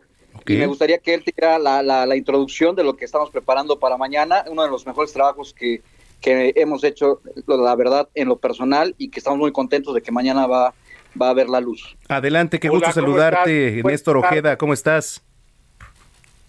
Pues aquí, eh, mira, primero te voy a decir una cosa muy importante. Eh, Víctor y yo eh, nos sentimos muy, muy, muy orgullosos de estar en este proyecto que se llama La Verdad Noticias, porque pues, ya no va a ser La Verdad Noticias Quintana Roo, ahora va a ser La Verdad Noticias porque precisamente el empresario Carlos eh, Canaval, que es el, el- el propietario de esta empresa Ujú. eh, periodística, eh, decidió pues extender, ampliar los alcances de la verdad noticias y pues eh, me invitó a mí a ser el director general editorial y Víctor Hugo también se integra con nosotros, además como subdirector editorial de la verdad eh, noticias. Entonces, eh, dicho eso, pues esto, esto es nuestro estreno. Te voy a contar. Mira, tenemos una investigación documental que establece todo un proceso y un entramado de lavado de dinero que involucra a funcionarios públicos, sí, a legisladores en las en las indagatorias. Estamos hablando de pues cientos de millones de pesos de empresas fantasma. No te voy a dar más detalles, evidentemente, porque quiero que nos lean mañana, porque pues esto es nuestro estreno aquí en la Ciudad de México y a nivel nacional. Lo que sí te puedo adelantar es que pues eh, serán dos o tres, vamos a, es- vamos a, a construir una experiencia de periodismo de difusión colaborativa. Eh, este trabajo va a salir aproximadamente en 11 periódicos eh, de los estados líderes en su plaza, eh, en dos periódicos o quizá tres aquí en la Ciudad de México, que podrán ver toda la información in extenso, tanto en lo que es, eh, pues la verdad, noticias eh, de, Quintana Roo y, Yucatán, y también en la verdad noticias de eh, eh, de eh, la verdad noticias.com que mira te voy a decir una cosa es impresionante la apuesta a lo digital. La verdad se, como medio de comunicación se reconvirtió y ha sido en términos de audiencia muy exitoso yo te puedo decir que en total en las redes eh, todas las plataformas suma 7 millones de usuarios, pero solamente nuestra página principal tiene 4 4.1 millones de usuarios. Y Víctor, yo y el equipo lo que queremos es agregar precisamente investigaciones de este calibre, eh, revelaciones acerca de lo que está ocurriendo en nuestro país sin ningún sesgo ni eh, proclividad partidista. Nosotros lo que hacemos es información y es periodismo y yo creo que eh, vale mucho la pena que Víctor pues te platique de la parte del fondo de la información. Hemos estado trabajando, hemos estado revisando, hemos cumplido con todos los estándares y cánones que el oficio nos exige y Víctor te va a contar pues eh, el desarrollo, hace cuánto tiempo ha estado trabajando en esto y eh, lo que hemos hecho y hemos trabajado como editores y como periodistas. Así que Víctor tiene la palabra. Muchas gracias, Néstor. Eh, gracias, Manuel. Bueno, te platico. eh, la investigación que daremos a conocer mañana involucra al principal eh, hombre eh, en la Cámara de Diputados. Eh, te, lo, te lo dejo así, en, en ese sentido, eh, con empresas que se relacionan con él y con varios empresarios eh, de la 4T poblanos. Y eh, mañana se dará a conocer. Esta trama involucra eh, posibles, posibles lavados de dinero, posibles enriquecimiento ilícito y posibles eh, otros delitos que, que durante ya seis meses se han venido documentando. Quiero decirte que eh, como parte de este proceso, de esta indagatoria que siguen las autoridades, tanto, tanto la Secretaría de Hacienda y Crédito Público como de la Fiscalía General del Estado de Puebla, ya hay un vinculado a proceso y es uno de los más eh, de los personajes eh, pues más representativos eh, eh, en Puebla. Él es eh, el ex auditor de la Auditoría Superior de la, de la, de la, de la, de la Auditoría Superior del Estado de Puebla, que ya fue vinculado a proceso el 22 de marzo. Eh, y esto eh, confirma todas las investigaciones y todas las pesquisas que nosotros veníamos haciendo, querido Manuel. Entonces, mañana se van a poder conocer todos los detalles de este entramado financiero que, que, se, que se dio en lo que hemos eh, considerado la operación Angelópolis por todo lo que representa a- eh, al trabajo de, de las empresas que han sido que han sido ubicadas, 32 empresas al menos, con movimientos en al menos 10 países del mundo, incluyendo México. Híjole, lavado de dinero, lavado de dinero que tiene que ver y bueno, pues involucra a gente importante en el ámbito legislativo llamado Operación Angelópolis, mi estimado Víctor. Es correcto, Manuel, y pues los invitamos mañana. Te queremos agradecer mucho esta madurez periodística de podernos dar el, el- el espacio. Sabemos que en estos tiempos las al- alianzas colaborativas son muy importantes para eh, pues resguardar tanto el trabajo y la calidad y la garantía de la calidad periodística, pero también, eh, Manuel, la seguridad de nosotros los reporteros. Estamos pasando un momento muy complicado, muy difícil, aún no se publica y ya estamos siendo eh, pues presionados, estamos siendo pues amenazados con, con- denuncias, con demandas y todavía no sale el trabajo a la luz, imagínate. ¿Qué les han dicho, este Víctor? ¿Cómo los han amenazado? Mira, eh, yo te, yo te, yo te contestaré, habla Néstor eh, Ojeda, y te diré, eh, eh, primero, presiones. Presiones, llamadas, eh, insinuaciones de si podemos parar la publicación. eh, acusaciones o amenazas directas de ser denunciados, ya sea por daño moral o por este otro tipo de, de este, ¿cómo se llama esto? Ya hasta por ilícitos este, federales, este, nos han, eh, tenemos ya además eh, los testigos documentados de las, de, las conversaciones de algunos de los involucrados que, que nos acusan pues, de ser periodistas no profesionales, sicarios de la información, este, literalmente mm, blandiendo mentiras, diciendo que no eh, queremos hacer un trabajo profesional. Y bueno, Víctor Hugo y yo te puedo, te puedo decir que sumamos más de más de 60 años de ejercicio Sí, periodístico. sí, lo conozco y- perfecto. mitad y mitad. Entonces, Víctor, Víctor más como un periodista de investigación, yo sin duda también tengo mi parte, de, yo soy reportero sin duda, pero lo más que he hecho lo- a lo largo de mi carrera ha sido ser editor de información, es lo que más me importa. Y entonces, eh, pues sabemos que a esto, que a esto nos este, exponemos, pero además hay una frase clásica. El periodismo, el periodismo bueno genera ámpula. Sí. Y si no, y si no lo hace, pues pasa desapercibido, no importa. Pero mira, tenemos los documentos, tenemos la investigación y nos sentimos, eh, yo me siento muy orgulloso de trabajar con un, un reporterazo como Víctor y, y verás, verás, verás mañana todo, todo, todo el trabajo que se hizo y además, pues obviamente, ah, cumpliendo con los imperativos éticos de, de la, de la profesión, que es pues buscar a los aludidos y pedirle su versión, ¿no? Oye, pues cuenten con este nuestra solidaridad, eh, qué bueno, vamos a estar muy pendientes de la publicación y yo les agradezco Néstor Ojeda, director general editorial de, de La Verdad Noticias y también al periodista Víctor Hugo Arteaga que hayan estado con nosotros, como siempre, y vamos a estar mañana muy muy pendientes. Gracias, Manuel. Un abrazo y un abrazo a toda tu audiencia. Muchas gracias, gracias a ambos. Bueno, pues ahí está. Vaya publicación y vaya tema que se va a publicar el día de mañana. 3 de la tarde ya, con 40 minutos. Salud con el doctor Manuel Lavariega.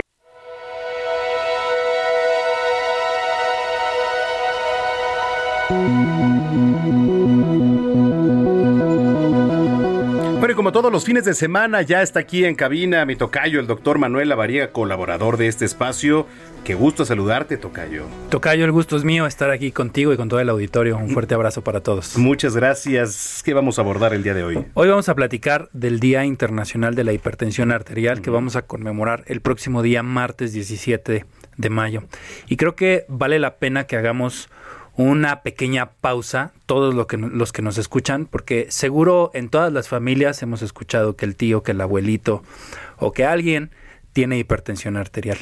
Pero quiero darte unos datos que son súper importantes y que vale la pena que los escuchemos para sensibilizarnos mucho más. En México, uno de cada cuatro mexicanos padece hipertensión arterial. La prevalencia en hombres es aproximadamente, perdón, es aproximadamente del 25% y en mujeres es más alta, cercana al 30%. Fíjate, el 60% de las personas que padecen hipertensión no sabe que tiene hipertensión arterial. Y de ese 60% de las personas que padece hipertensión, 20% de ellos no acuden al médico a tratamiento. Es decir, sabe que son hipertensos, pero no tienen un tratamiento médico. Entonces creo que estos datos valen la pena mucho que los tomemos para sensibilizarnos de este gran problema, porque en un inicio la hipertensión arterial no da ningún síntoma y los síntomas aparecen ya que estamos complicados. ¿En cierta edad? Sí, la, aumenta, el- la edad es un factor de riesgo, es decir, conforme más años tenemos, más probabilidad tenemos de debutar como hipertensos, pero la sugerencia es que a partir de los 25 años en Sí. mujeres y a partir de los 30 años en hombres, pues podamos hacer esta vigilancia de nuestras cifras de presión arterial. Correcto. A ver, entonces, eh, hablabas de los síntomas, no son tan, tan comunes. No son tan comunes. eh, muchas veces dicen, ah, es que me sangró la nariz y creo que soy hipertenso. Y no es así. Realmente los síntomas más comunes de los pacientes que pueden llegar a tener hipertensión arterial es dolor de cabeza, zumbido de oídos, Mm. visión borrosa, ver como flashazos, Sí. eh, ver así como lucecitas, escuchar como una olla express todo el tiempo, como Ah, un claro. tipo tss, o como un zumbidito, como tú lo dices, Ajá. como un, lo conocemos como tinnitus Ajá. médicamente, que es como una campanita que está sonando todo el tiempo. Exactamente.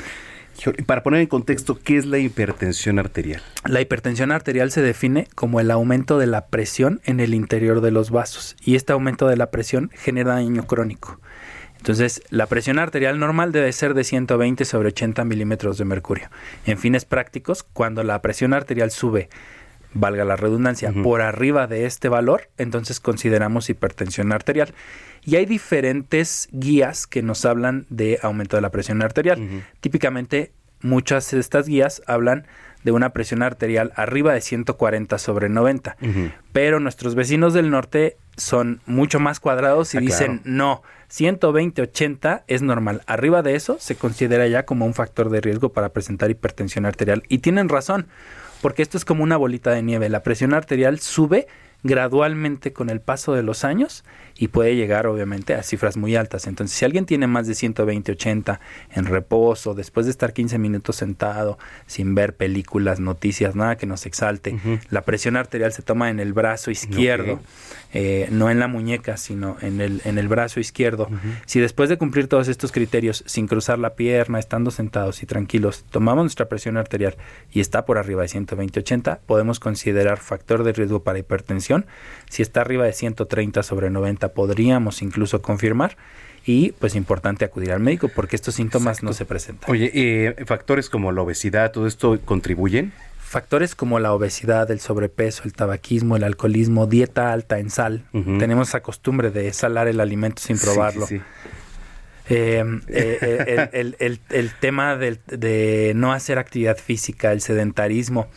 Y también algo bien importante que muchas veces dejamos al lado, pero es esta falta de movimiento. Hoy estamos sentados en la computadora todo el tiempo comiendo chucherías y Sí. eso nos afecta importantemente y nos genera mucho riesgo de padecer hipertensión arterial. ¿Cómo se puede tratar?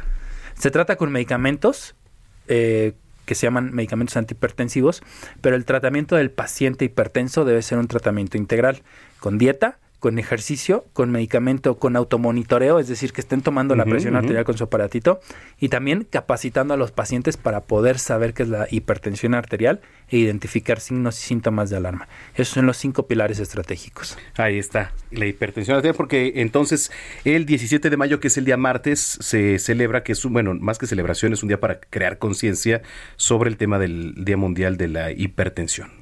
Conmemorarlo exactamente como bien lo indicas y pues que tengamos todos en la cabeza que puede pasarnos, podemos ser hipertensos y no saberlo. Entonces la invitación es checarnos presión arterial, ver cómo está ese registro. Un solo registro no da diagnóstico, sino hay que hacer eh, mediciones en días diferentes para poder asegurar que está dentro de un rango normal. Y si no es así, acudir con el médico y sobre todo también vigilar síntomas, los síntomas que les dije, porque muchas veces a la gente escucha luces, escucha zumbiditos o ve lucecitas todo el tiempo y piensa que es algo normal y no es así, puede ser hipertensión. Correcto. ¿Tus redes sociales, Tocayo? Con todo gusto, Tocayo. DR, La Variega, Sarachaga, ahí estamos a sus órdenes para cualquier pregunta que tengan, con todo gusto las respondemos. Muchas gracias y nos escuchamos dentro de ocho días. Claro que sí. Gracias, el doctor Manuel Lavariega. Cuando son las 3 de la tarde ya con 47 minutos. ¿Qué más es posible con Katia Castelo?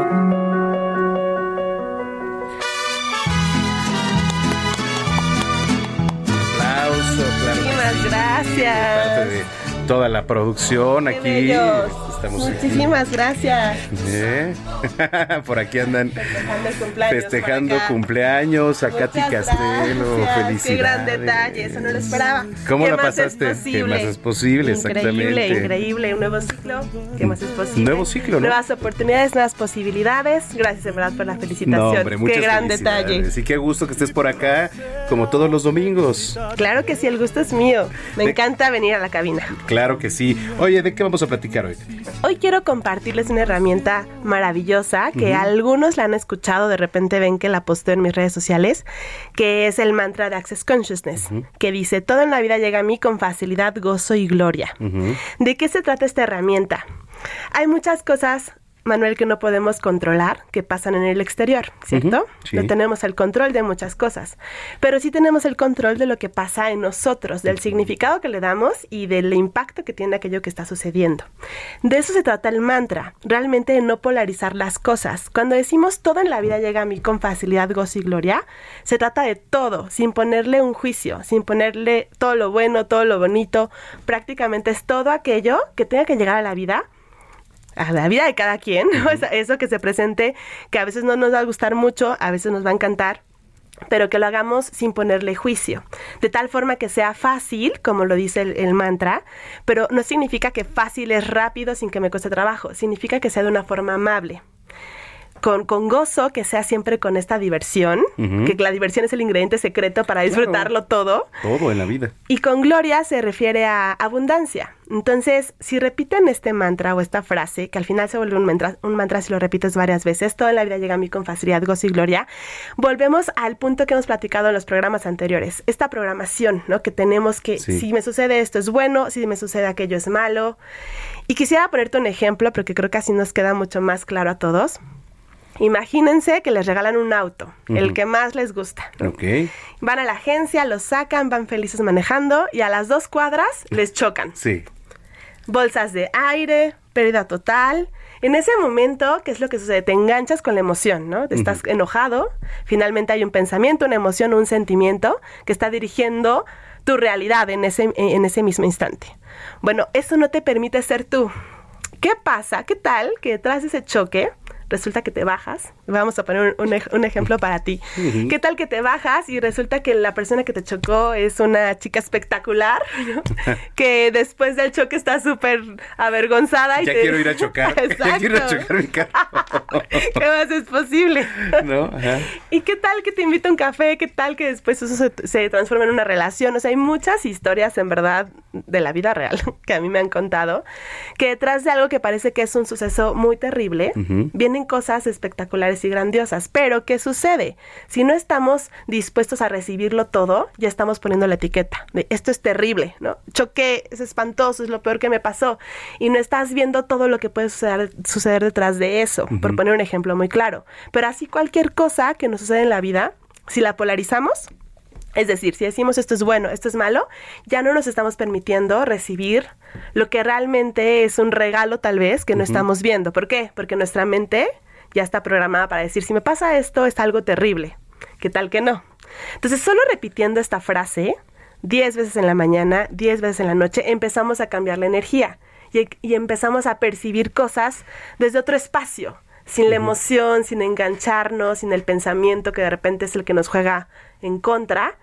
Yo les recomiendo, en verdad, es algo súper sencillo, pero que puede cambiar su día y si lo hacen constantemente puede cambiar completamente su vida. A ver, el mantra entonces es todo en la vida llega a mí con facilidad, gozo y gloria. Correcto. No, Muy ya con esto puedes empezar a cambiar un semblante, pero desde tu interior. ¿No? Correctamente. Y se puede reflejar también en el exterior, ¿no? O sea, Sí, porque finalmente lo que sucede en el exterior que no podemos controlar no, no va a impactar en nuestra vida, ¿sabes? Si tenemos un choque, o sea, el mismo tráfico. ¿Cuántas veces estamos en el tráfico y nos pusimos de malas porque entonces no avanza y no te permites percibir qué otras cosas puede traer eso a tu vida? ¿Qué tal que escuchan el heraldo, verdad? Y cambia Ah, todo. pues sí, por Exacto. supuesto. Todo depende de la perspectiva desde donde lo Exacto, veas. exacto. Entonces, cualquier suceso que esté pasando, que crean que es algo muy malo, recuerden, es solo una etiqueta de su mente. Probablemente hay cosas muy buenas detrás de eso que no estamos viendo. Sí, exactamente.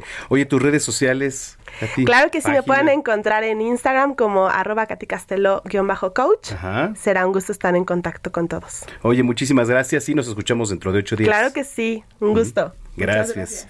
Gracias a Katy Castelo aquí en Zona de Noticias. Oiga, hay ganadores ya. Hay ganadores para los boletos de la lucha libre. Rodolfo de la Peña, muchas gracias. María del Carmen Sánchez, gracias. Hugo Macías Muñoz, gracias. Mateo Gutiérrez Hoffman, muchas gracias. Y Juan José González Castro, muchas, muchas gracias. Ya pueden pasar por ellos eh, cuando les dijeron el día de mañana, ya a partir de las 10 de la mañana aquí a las instalaciones y a la recepción de Heraldo Media Group por sus boletos para que el martes se vayan a disfrutar con la familia a la Arena México. Son los martes espectaculares de lucha libre.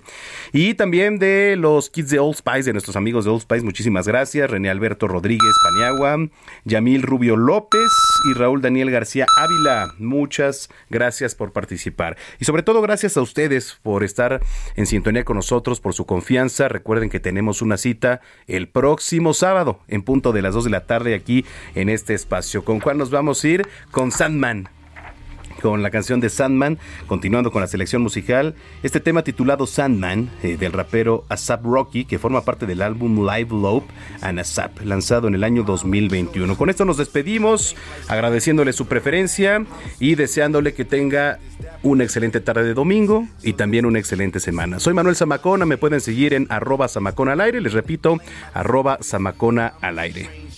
Pásela bien y hasta entonces. Collection to take a week to shoot it. Record an album with Mercedes, let GQ EQ it. I think I'm Frank Lucas, slang with my boo thing school is. A straight A student, or the brain stupid. Leave it all in the past now, walls talking back now. Back to the wall, with your wall to the back, don't back down. Buck up, tell 'em how to fuck your mama ain't raised no bitch. Gloves on the dashboard, mask on the lap now. Mac on the lap, on the hip, white and red, blue lights in the background. Cops on the pat down, just pretty clip don't. I say buku, just like Moulin Rouge. And I know I can, can. Let my spirit stand, stand. I say voulez-vous, shape for eternity. Let's go meet the Sandman. Let our spirit stand, stand. Uh, on the skyway to hell, with smiley face jewels. Cause I'm a boss. I call the shots, you making calls. Cause if I take a L, then they gon' take a loss. If I'm on my way to hell, then I'ma take you all. Girl, I'm not supposed to be here still. Rap players last El Heraldo Radio presentó Zona de Noticias con Manuel Zamacona. Los esperamos la próxima semana en Zona de Noticias, el epicentro de la información.